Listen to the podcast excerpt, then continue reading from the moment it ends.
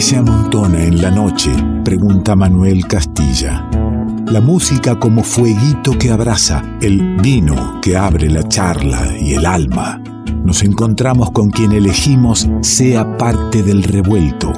Ingredientes que se amontonan en revuelto.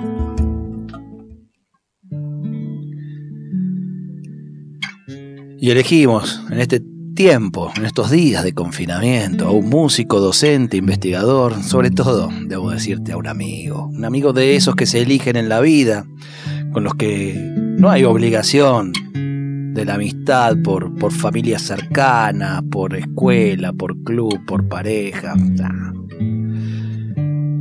Cuando él no escucha, yo digo en este programa que es de los tipos que tienen la frase, la historia, el personaje o la situación indicada para emocionarme. Y, cuando la cosa está jodida como ahora, y uno se emperra igual en hacer radio en un estudio, con todos los cuidados, pero hacer radio en un estudio, ahí uno llama a los amigos. Terminando la semana de mayo, la charla y la música convoca hacia ahí, hacia pensar un poco nuestra conformación de identidad, nuestras canciones y escritos que nos hacen o nos dicen, mejor dicho. Bueno, acá lo tengo al amigo. Está conmigo Luciano Guedes. Cielo, cielito nublado por la muerte de Dorrego. Enlútense las provincias, lloren cantando este cielo, lloren cantando este cielo. Cielo, cielito argentino, cielito del buen soldado por ahí anda un asesino que quiere verlo enlutado, que quiere verlo enlutado. Cielo, cielito celeste, cielito del coronel, mejor cuídate paisano si estabas del lado de él, si estabas del lado de él. Cielo, mi cielito triste, a Dorrego lo mataron. Ya estamos viendo su poncho teñirse de colorado teñirse de colorado.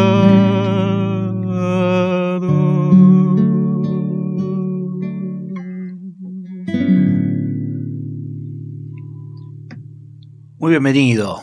Gracias. Por favor. Gracias por acercarte. Es lo que me haces hacer. Solamente hago por vos estas cosas. Ni hablar. ¿Hace cuánto que no agarrabas la viola? Hace mucho tiempo. Pero aparte, este es un repertorio que hay que, animársele, porque esto, o sea, la gente que toca esto es gente que se dedica a esto y que lo toca bien y que arma los arreglos bien en estilo y yo, y yo me largo así a tocar como si fuera un fogón solamente porque te quiero. Pues me van a llover todas las puteadas. Pero eh, me parece que, mira, te este, escuchaba primero, es algo que no se escucha habitualmente, que como decís vos, cultivan estas músicas algunos que se dedican a esto, y ahí empezás a hacer, se dedican a esto, hacen sus arreglos, lo hacen de determinada manera. Bueno, y empieza a ser un gueto eso.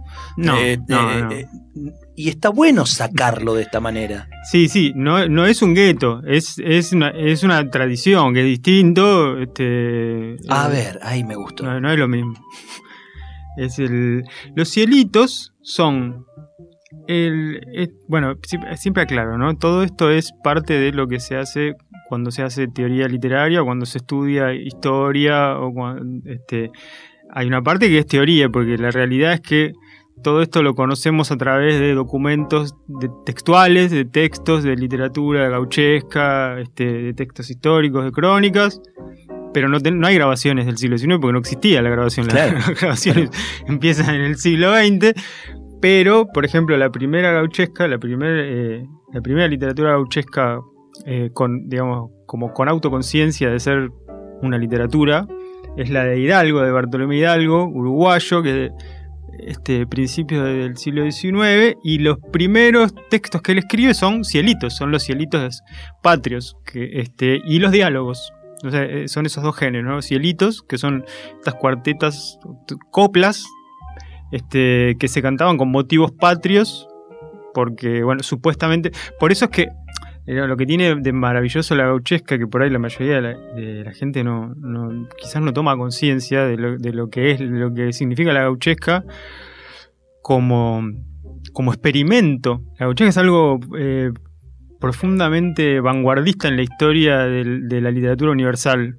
No existe, hasta la gauchesca no existe algo similar y creo que todavía no existe algo similar a la gauchesca, que es desde una cultura letrada como con lo, todo lo que significa una cultura letrada en el siglo XIX, porque no es como ahora que todos vamos a la escuela. A principios del siglo XIX, el Los letrados son pocos. La, población letrada es mínima, es nimia.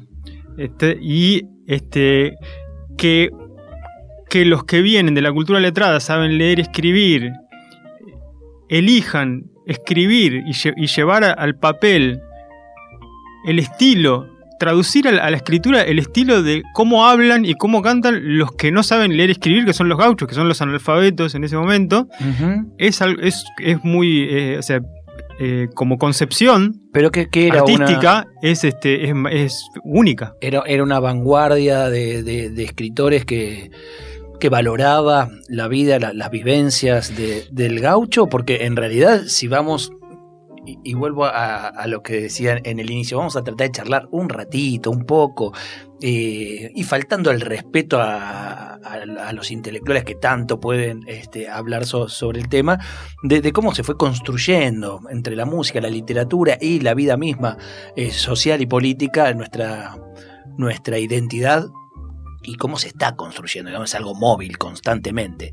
Eh, en, políticamente creo que el, gaucho fue dejado de lado de lo que era la construcción, fue dejado para, para la literatura o por ahí para la música. ¿Qué pasaba con estos letrados que sí lo tenían en cuenta? Hay muchas, hay muchas lecturas distintas de la historia, eso es la historia argentina. ¿no?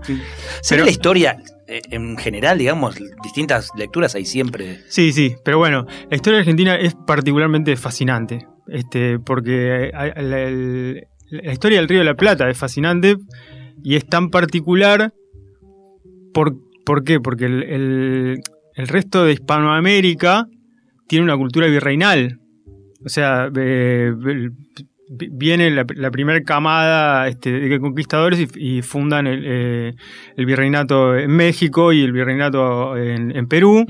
este, y el Río de la Plata es durante todos esos siglos de renacimiento barroco, este clasicismo, el Río de la Plata es apenas un, puerto de, de, contrabando, ¿no? Claro.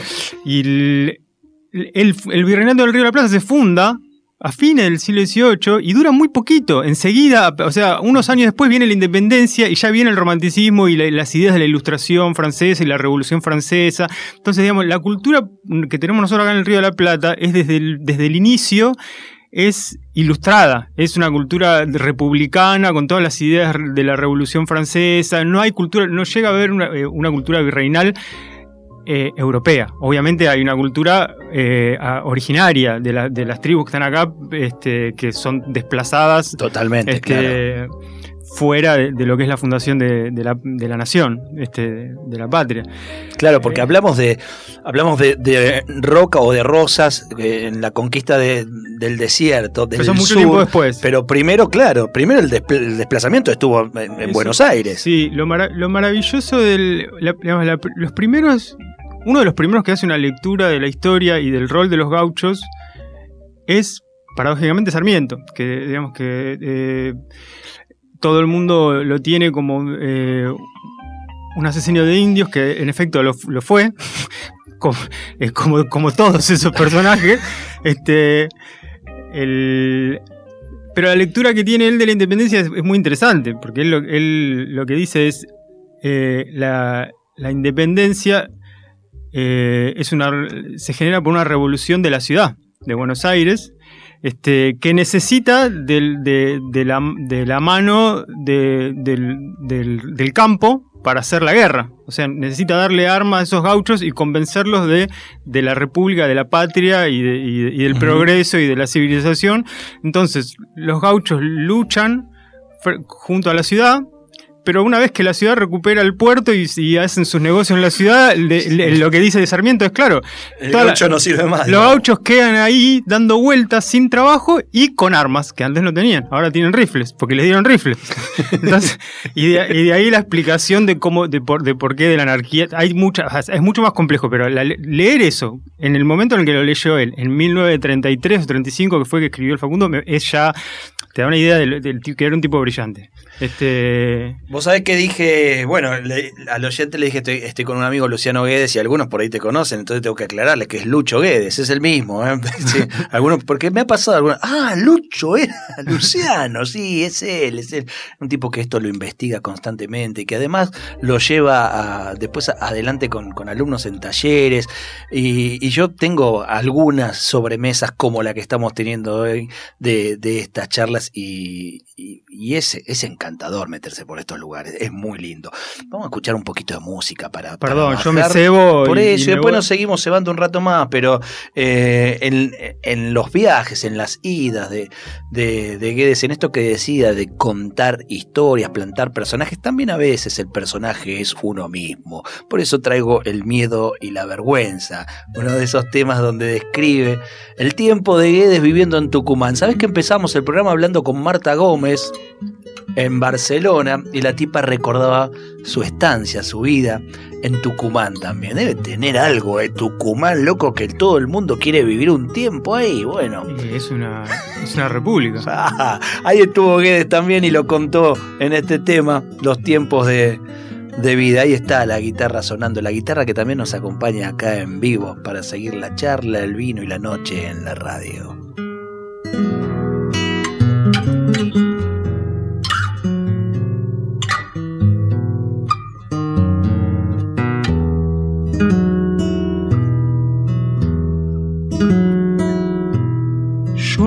Enseñaba guitarra en la cárcel. Y en un par de escuelitas un taller. Pagábamos cien pesos de alquiler, un peso en Lisandro la hamburguesa, dos pesos un sándwich de milanesa, seis pesos nos costaba amanecer y cantar y creer. Revuelto de radio. El todo es más que la suma de sus partes. ¿Qué es lo que nos hace iguales? ¿Qué tenemos en común con los demás? Que somos todos diferentes. Revuelto de radio, el todo es más que la suma de sus partes. Estamos con Lucho Guedes aquí en el revuelto, transitando la noche de la folclórica o bien de la radio, en cual, cual elijas escucharnos. Lucho Guedes, Lidia. No es el tiempo, no es la gente no es la vida.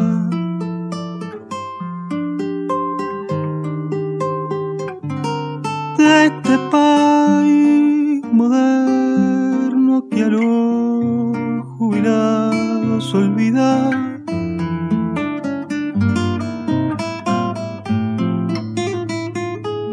No está vieja ni chicata, no está sola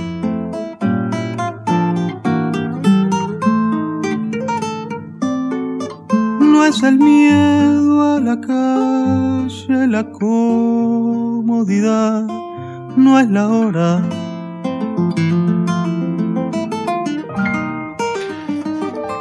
Qué lindo ahí, Lidia, es uno de los temas que está en Mañana Nadie se acuerda, el primer, el primer disco de, de Lucho Guedes que tengo aquí en mano. Quizás con uno de los temas que, que nos conocimos, este, este donde eh, ya no sé ni de qué año es. Mientras el tipo está con la boca llena de la picada y, y el, y el vino que comparte, con lo cual no va a participar de la charla hasta dentro de 15 minutos, por lo menos. 2011.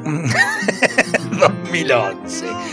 Eh, y Lidia es tu abuela, fue, eh, era tu abuela. Eh, este, sigo en esto, ¿no? De buscar eh, esos poquitos temas que, que cuentan historias que tienen que ver con vos, bien, bien cercanas, bien familiares, porque después hay otras tantas que uno podría decir que también son familiares, pero eh, eh, los has acercado vos a esos personajes, a, tu vida, y los has hecho tan, tan reales, tan, tan queribles, tan cercanos, que, que también emociona y uno dice, este lo debe haber conocido, no, y a lo mejor no.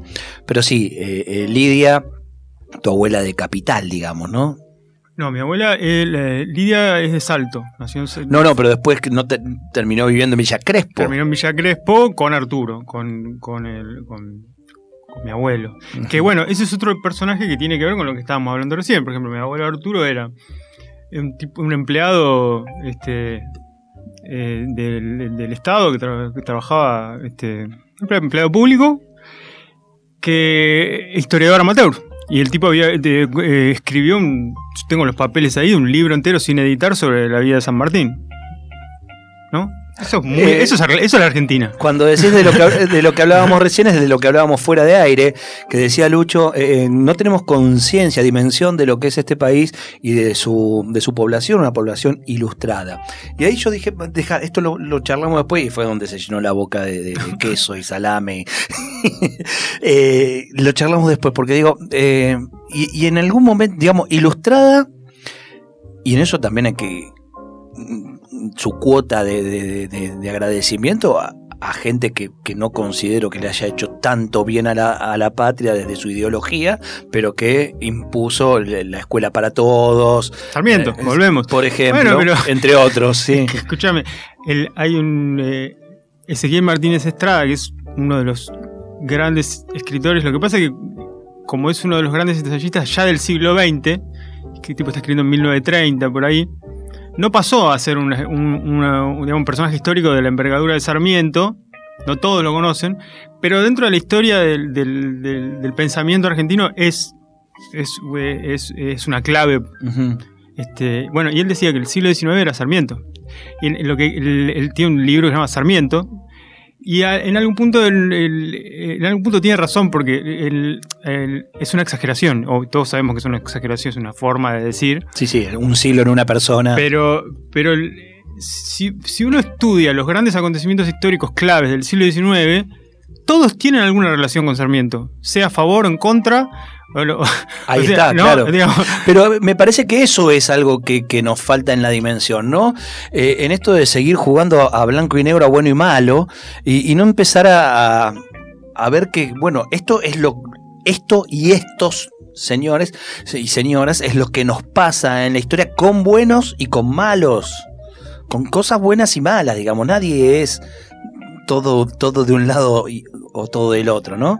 A ver, eh, hay una cuestión que, que, que, hay que tener en claro que es que, ah, digamos, para, hay un problema que tenemos nosotros como habitantes de fines del siglo XX y principios del siglo XXI, que es que somos seres que estamos sobreinformados. ¿No? Entonces, o sea, tenemos, supuestamente sabemos de todo y, te, y sentimos que tenemos la, eh, la potestad de opinar de cualquier cosa porque nos llega información de absolutamente totalmente, todo. Totalmente. Y hay un problema que tiene que ver con, la, con, con el desfasaje cronológico. Digamos, vos, es como. Eh, es como cuando se le pide a, a un personaje del medieval que sea feminista. ¿no? Digamos, hay un problema cronológico ahí. O sea, estamos, este... No digo en el caso del medieval, pero en muchos casos, a mí me ha pasado, yo trato de, de de hacer ese trabajo que decís vos, de, de, de, ir al... Y en ese trabajo encontrar gente que por ahí venía a contramano de lo que estaba indicando Sí, el poder. Sin, sin duda, pero eh, a ver, quiero decir. No es que no existía. Sí, pero lo que, lo que quiero decir es que en el siglo XIX vos lees a cualquier, a cualquier persona que, que de, de los que forman parte de la clase culta de- que escriben a eh, fines del siglo XVIII, principios del siglo XIX, y, y nin- ninguno piensa que el- la población originaria es parte de la patria, nadie. Che, ¿y no serán los que podían Nadie. escribir esos? Eh, sin, sin duda. Porque eh, me, me imagino, ¿no? El siglo XIX con Facebook. Y va- y vas a encontrar Bueno, un montón de miradas que- que, no tenían lugar en una editorial. Totalmente. Bueno, pero la- la primer, el primer Facebook de la historia es el periódico. Ojo, no cualquiera publicaba en un periódico. No, bueno, Eh, pero en el, pero en el periódico. Cuéntele usted a los, a los periódicos anarquistas cuánto tiempo duraron. Pero lo- en los periódicos se daba ese esa cuestión de, de- la escritura para bardear, ¿no? Del, el- donde la escritura facciosa ya se, ya, se daba. Vos le- le- lees este los diarios de, principios del siglo XIX y, y ve- y vas a ver los este la gauchesca, hay un periodo de la gauchesca que también tiene que ver mucho con eso, porque después del primer periodo patriótico, ¿no? donde, lo que se, donde lo que se escriben son eh, cielitos y diálogos gauchos, hay un segundo periodo que, tiene, que está marcado por las dos facciones eh, y federales, y donde empieza a jugarse esta cuestión del, del seudónimo, y donde los, los propios autores em- empiezan a vender por suscripción eh, gacetas y gacetillas en las cuales bardean y putean a, a los contrincantes, eh, pero utilizan la voz de estos personajes eh, del pueblo, como los gauchos o la señora cocinera, yo qué sé. Entonces empieza este juego donde, por ejemplo, Ascasubi, ¿no? Eh, que es un. Este, Hilario Ascasubi es un gran ejemplo de eso, ¿no? El, el escritor gacetero que el tipo vendía suscripciones y lo que hacía era después él repartía este, un, diario este, que lo, confeccionaba él con este, diferentes voces fic- ficticias de estos personajes gauchos bardeando a los otros. Él era unitario, entonces los personajes de él este, iban... Claro, y algo Ah. hace que, que- que conozcamos a Kazubi y, y su radio de distribución de, ese- de esa suscripción, que entendamos no, no, era, no era la Argentina, obviamente. ¿Y, y cuántos Kazubi unitarios, federales, habrá habido en los distintos lugares? Digo, ¿no hay una construcción de nuestra identidad desde el poder? Bueno, eso, eso siempre. Lo que pasa es que el, derrotero de la identidad nacional es, es mucho, es muy extenso, ¿no? Este, después de esta, este periodo de la gauchesca, por ejemplo, eh, faccioso, viene el periodo más conocido, que es el que todos conocemos, que es el del Martín Fierro. Pero, el- pero la gauchesca no nace con el Martín Fierro, la gauchesca termina con el Martín Fierro. Es como, es el, es el final, fines, es el fines del siglo XIX. ¿no? El, y, el, y el Martín Fierro, la confección del Martín Fierro también tiene que ver con Sarmiento. ¿Por qué? Porque, digamos, el, viene José Hernández, eh, era el, taquígrafo de la Confederación de Urquiza, ¿no? La federal. Cuando la Confederación cae, el tipo vuelve vencido, se instala en, en Buenos Aires. ¿Y quién está en la presidencia? Sarmiento. Sarmiento. Y Sarmiento este, promulga la- esta ley del. ¿cómo se- no me acuerdo cómo se llamaba, la ley de esta de la papeleta, ¿no? Donde que los, los- los peones tenían que tener una papeleta de con chavo y si no, si no tenías una papeleta de que estabas contratado, te llevaban al- al- a la guardia en la, en la frontera. Este, y ahí, y bueno, eso es lo que cuenta. El Martín Fierro surge de eso. Lo que narra este, eh, José Hernández es la historia de, de, ese- De alguien de que no tenía la, la- con la, Exacto. la papeleta. Exactamente, y que lo mandan a la frontera y a partir de eso se, se gesta eh, por primera vez esta literatura de denuncia o de protesta, que, que antes no era así, le- le- no tenía esa concepción la gauchesca. Tiene que ver con un contexto histórico particular y con un contexto político particular que es Sarmiento eh, en la presidencia. ¿no? Fíjate, por ejemplo, después la segunda, el- la vuelta del Martín Fierro, ya no es un texto, la vuelta del Martín Fierro no es un texto rebelde, todo lo contrario. Mar- eh, vuelve Fierro de los indios, quiere buscar trabajo, evita la, pele- evita, la, evita la pelea, le da consejo a los hijos, es un gaucho que quiere a civilizar. consensuar bien. Quiere civilizarse porque el que está en el gobierno en ese momento ya no es Sarmiento, sino que es Avellaneda, que es amigo de Hernández. Este... Y vos fíjate cómo se marca todo desde, eh, creo que ahí puede estar comenzando la cosa, desde que lo, lo válido para construir nuestra, nuestra identidad, para, para reflejarnos, para sentirnos ilustrado, como decís, es lo escrito. La oralidad empieza a ser como, como algo ol- olvidado o bien este, tenido en cuenta como la barbarie, ¿no? Claro, bueno, pero esa es la maravilla de la gauchesca y la paradoja, la gran paradoja de la gauchesca. De- digamos, que, que la clase ilustrada que maneja la escritura elija imitar en la escritura la forma en la que hablan los iletrados, es, es- es- artísticamente es algo eh, completamente novedoso. Y no tiene que ver con el concepto de vanguardia, porque cuando uno habla de, van- de- de vanguardia, está hablando primero de un concepto europeo y segundo de un concepto del siglo XX. O sea, no, hay, no existe la idea de vanguardia. La, la- la idea de vanguardia es un concepto del siglo XX y es un concepto Ajá, europeo. Bien. Este, pero, digamos, desde el punto de vista eh, literario y, eh, y social, es, es muy novedoso lo que, lo que pasa con la que Me parece que saca digamos, a flote una paradoja que marca la historia argentina para siempre. Este, porque pensá, por ejemplo, el, y el, y el ejemplo, el gran ejemplo es Sarmiento. Sarmiento no escribe en, en gauchesca porque No parás de nombrarme a Sarmiento. bueno, el es, tipo- que, es que hay, a ver, hay algo. Sarmiento encarna ¿Cómo, la. hago, ¿Cómo me hago amigo de Sarmiento después de tantos años de... Yo creo que Sarmiento encarna la paradoja argentina en, en- en su piel. Ay, me gusta. Por ese lado ahí lo tomo. A ver. ¿Por qué? Porque. el- usted, vos fíjate que escribe en 1830. y- No me acuerdo si es 33 o 35, creo que es 35. El mismo año en que, que el manifiesto comunista, el mismo año en que Marx está escribiendo el manifiesto comunista. El. Me están desconcentrando, chicos. Te ponen acá un billete, de, aparte un billete viejo, Me ¿no? Porque Sarmiento estoy, está en un... estoy tratando de hilar ideas com- Pero este, si- complejas. Si, le das una idea compleja, ese billete de 50 mangos con la cara de Sarmiento es tuyo. Que- Sarmiento está escribiendo un texto en el cual reclama el progreso europeo en la Pampa. Dice, Ay, tenemos que trabajar por la civilización y para el progreso. Y para llevar ese, para transmitir ese mensaje, elige contar la vida de un héroe bárbaro. Este, el- o sea, y el, y el modelo contrapuesto que uno utiliza es el de, el de General Paz, que el General Paz no lo conoce nadie, el General Paz lo conocen porque, el Porque está la General Paz, si no, nadie sabe quién es. No, claro. Y él mismo, cuando habla de General Paz, habla como un personaje medio desvaído y ca- carente de atractivo, porque el tipo está fascinado con Facundo y está fascinado con el gaucho. Y, de- y- y el- el- si vos lees el Facundo, vas a ver eso. El tipo está fascinado con esa barbarie que supuestamente dice que hay que combatir. Y eso es la Argentina. O sea, somos recontra progresistas, pero estamos recalientes con, el, con, eh, con, con- con los. la- digamos, el, el progreso que supuestamente queremos nos aburre. O sea, Apa. nos aburre muchísimo.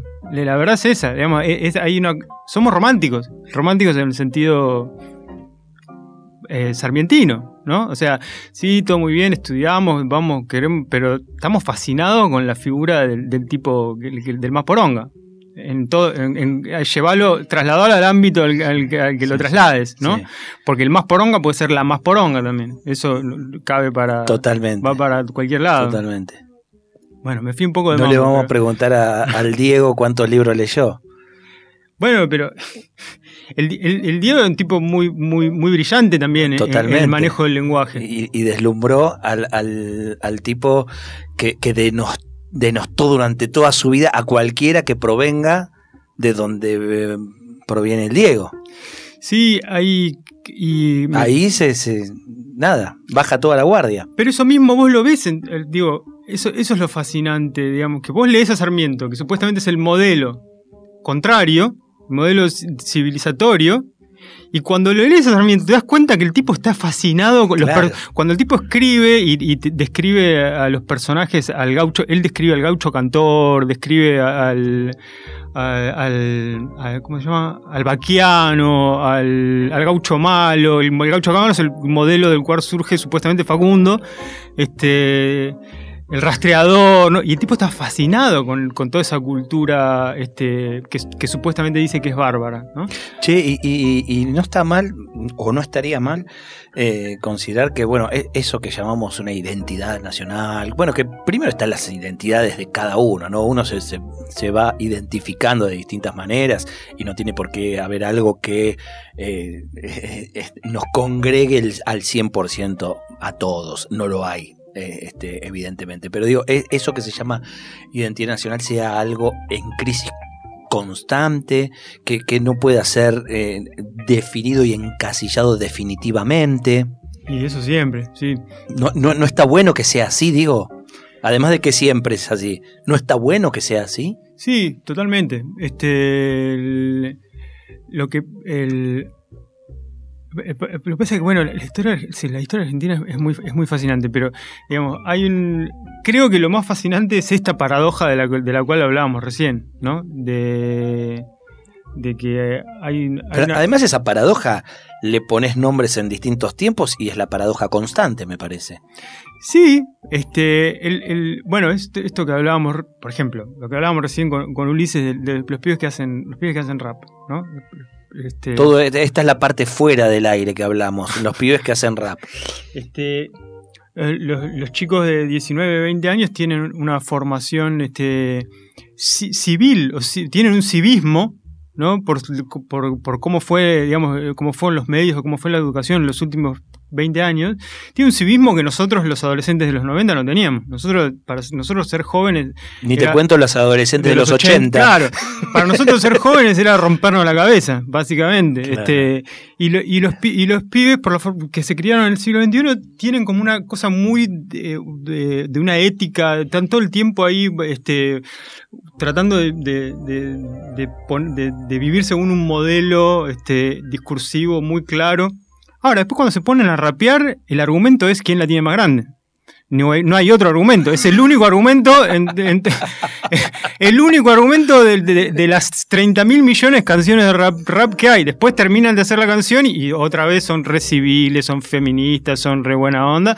Pero es como que, bueno. Bueno, ahí, se abriría otra charla, qué lindo, ¿no? Se abriría otra charla, otro programa, más gente invitada, lo que digo yo, una gran sobremesa de, reflexión y, ¿por qué no?, de, compartir el vino, sobre la, influencia mediática, el poder a partir de los medios, a partir de las industrias. Se viene todo todo un tema. Igual, a ver, lo, maravilloso que está pasando ahora es que es, es, hay una parte, perdón, ¿no? yo no tendría que decir esto porque estamos en una radio, pero la realidad es que los medios de comunicación del siglo XX ya, ya fueron.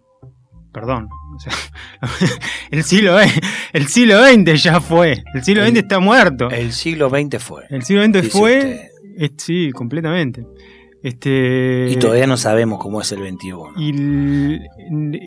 pero pero cuanto, me parece que cuanto antes asumamos que el siglo XX es solo un fantasma y que, y que sigue vigente solamente porque, porque no podemos desprendernos de él, este, mejor vamos, vamos a poder asumir esto. Me, todavía no podemos nombrar. Me gusta para dejarlo acá en el, aire, ¿no? Porque para, para abrir preguntas más que dar respuestas. El siglo XX fue, lo que viene es absolutamente diferente, eh, lo que viene lo tenemos que inventar, en dónde nos ubicamos frente a eso. Eso está bueno. Lo que, viene, lo que viene, siempre hay que inventarlo, no queda otra. Bueno, Otra. A mí se me acaba el tiempo del programa, Guedes, y, sabes que cuando tiras esta última es donde empezaría una charla, donde yo te, te empiezo a hablar de, de la radio y las veces que le dieron el parte de función y Bueno, y acá estamos, en definitiva, este, con medios y con formas muertas, pero donde cuando uno convoca al amigo, aunque el tipo piense que esto está muerto, viene para darle vida y eso está lindo. Ay, no, con un tema que tiene un texto. Yo tengo la suerte de participar en muchas de las presentaciones de Guedes leyendo los textos que él escribe como prólogo a cada uno de los temas. Es para mí una bendición, es algo que disfruto mucho, algo, que me gusta mucho, así que extraño mucho porque hace tiempo que no tenemos presentaciones desde el último streaming que hicimos en noviembre del año pasado. Entonces me gusta, este es el primer tema con el que solemos arrancar las presentaciones ¿Cuántas veces decís patria y nación en, tu- Uf, en tus canciones, eh, no? eh, fue, eh, fue fabuloso eso porque me di cuenta el otro día que cuando dijiste, A partir de que te dije de qué vamos a hablar, me di cuenta de que la- los, te- la- la- los dos conceptos de patria y nación son este, los que más repito en todo, en todos los textos de, de las canciones, con siempre desplazados, ¿no? Con un Claro. sentido este, eh, más no sé, metaforizado, pero pero está, está presente eh, en, en todas las canciones, evidentemente, en todas las reflexiones. Guedes nos come la noche, nos come la noche de la radio. Vamos. Aterrados y orgullosos, prepotentes y asustados, desvelados e insolventes, adultos inteligentes, suicidas adolescentes, tan cobardes, tan valientes, sonriendo avergonzados con regalo y sin respuesta jugando a enseñar, entender y explicar a los héroes que pasan, los hombres que quedan, las revoluciones, los supermercados, la huella de tu corazón inventado, la flor de la locura tras las puertas entornadas, los hilos de la muerte organizada y nuestro propio caminito al otro lado de los días. Nuestra constelación de cañerías oxidadas, cielos rotos, galerías y pasillos, los chistes del cuñado y el sol de la mañana, indigestos y perplejos, jugando a enseñar, entender y explicar nuestra paz intimidante, su mirada cuando le llevo el café, nuestra cápsula del tiempo, nuestro Renault 12 blanco, los contratos provisorios, los suelditos irrisorios, nuestra flor desajustada que nunca encajaba en nada, los viajes juntos a ningún lugar y los miles de bondis a ningún lado. Queremos estar afuera. Queremos estar adentro. Una vida sencilla, una casa con parrilla, un éxito, de, un éxito de taquilla, un autito y un jardín. Nuestra patria, nuestra patria para armar y desarmar. De todas las cosas que fuimos, huimos y sobrevivimos, abrazados a nuestra inadecuación, aterrados y orgullosos. Quisimos estar del lado del que habíamos odiado, darle de beber poder al corazón.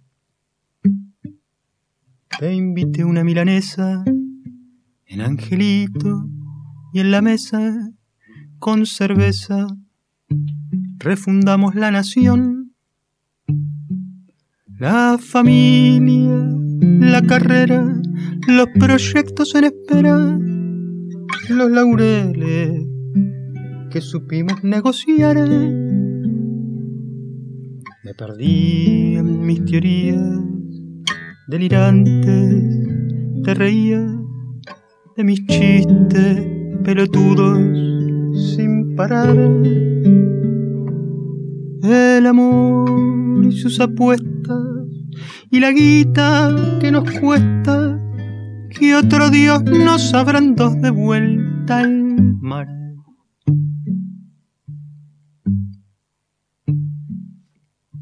Adultos inteligentes, suicidas adolescentes, dependiendo de la hora y el lugar. Vos odiaba tu trabajo, yo quería irme al carajo todo el tiempo revisando el celular. Los kilómetros de mierda de los que nadie se acuerda en el Facebook, pero a matar o morir. De costado, exigimos ser amados, le enseñamos a los otros a vivir. se nos vino la mañana, viendo series en la cama. De algún modo, algún lugar había que huir. Los contratos provisorios, los suelditos irrisorios y los viajes juntos a ningún lugar. Pelotudeando en internet, en el balcón con un fernet. Cada charla, cada trago fue un hogar. Diciembre, revoluciones, enero de vacaciones nuestra patria para armar y desarmar. Nuestra flor desajustada que nunca encajaba en nada. Y los otros y sus hijos bajo el sol. Tan cobardes, tan valientes, nos compramos detergente. Tiempo yerba té, café y misoprostol.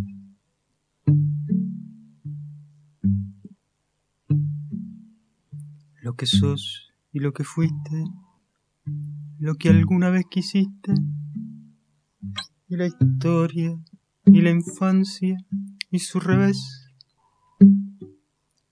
los trofeos, los pecados, el presente en el pasado inventamos todo eso otra vez.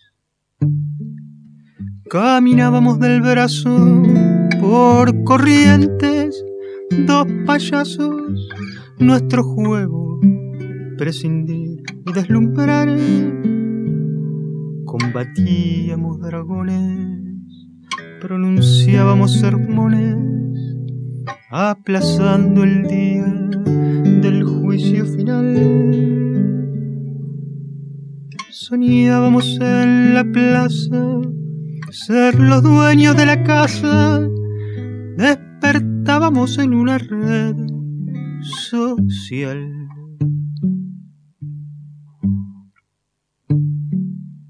Esconder en nuestra pieza el pulmón de la belleza, abrazados a nuestra inadecuación. Tan precioso, tan precario, nuestro estúpido santuario, el prodigio de cada conversación.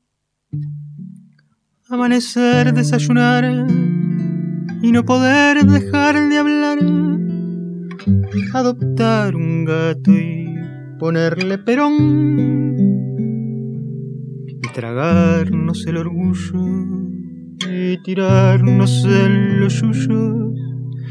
Una manta, un whisky, un pucho, un alfajor. En el sillón los dedos en bolas, con Jim y Coca-Cola. Todo eso, amiga, fue también amor los contratos provisorios, los suelditos irrisorios y los viajes juntos a ningún lugar. Pelotudeando en internet, en el balcón con un fernet.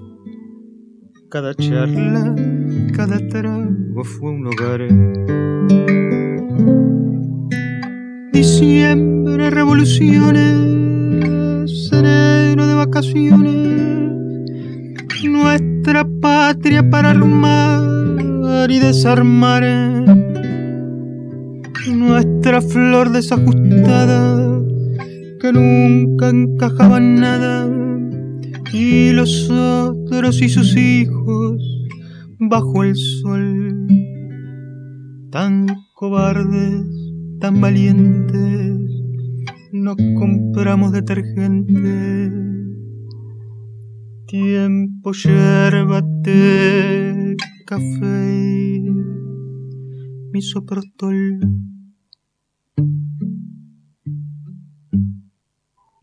Esperamos que hayas disfrutado uno por uno los sabores y colores que se fueron disolviendo en tus oídos a lo largo de esta noche. Y ojalá quede un espacio para un próximo encuentro. Revuelto de radio. El todo es más que la suma de sus partes.